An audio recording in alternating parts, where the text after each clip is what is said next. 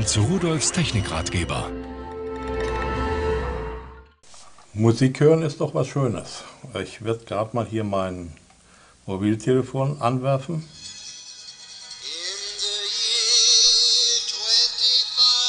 So, jetzt äh, machen wir mal ein bisschen leiser. So bin ich unterwegs. Das kann ich in meinem Auto hören, übertragen über mein Autoradio, bei Bluetooth und so weiter. Geht ja alles, ist ja alles schön. Aber was mache ich denn zu Hause, wenn ich diese Musik auch zu Hause hören will? Erstmal schaltet man aus.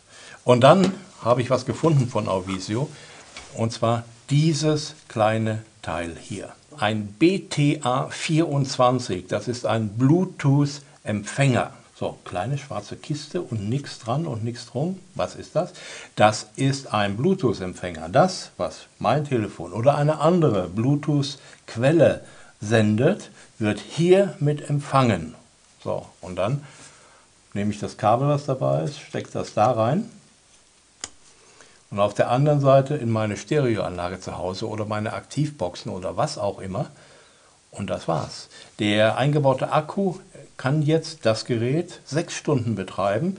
Das, was gesendet wird, wird empfangen und ich kann das, was ich auf meinem Telefon, auf meinem Player, auf sonst irgendeinem Gerät per Bluetooth aussenden kann, hiermit drahtlos irgendwo hin senden, das heißt hiermit empfangen und kann diese Musik dann in einem vernünftigen, guten Klang hören. Besser als in meinem Quäker hier drin.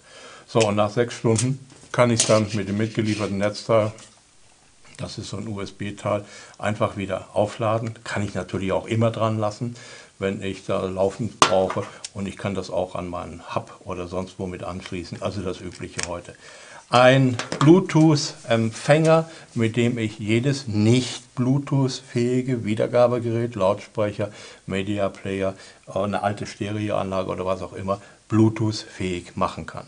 Tolle Lösung.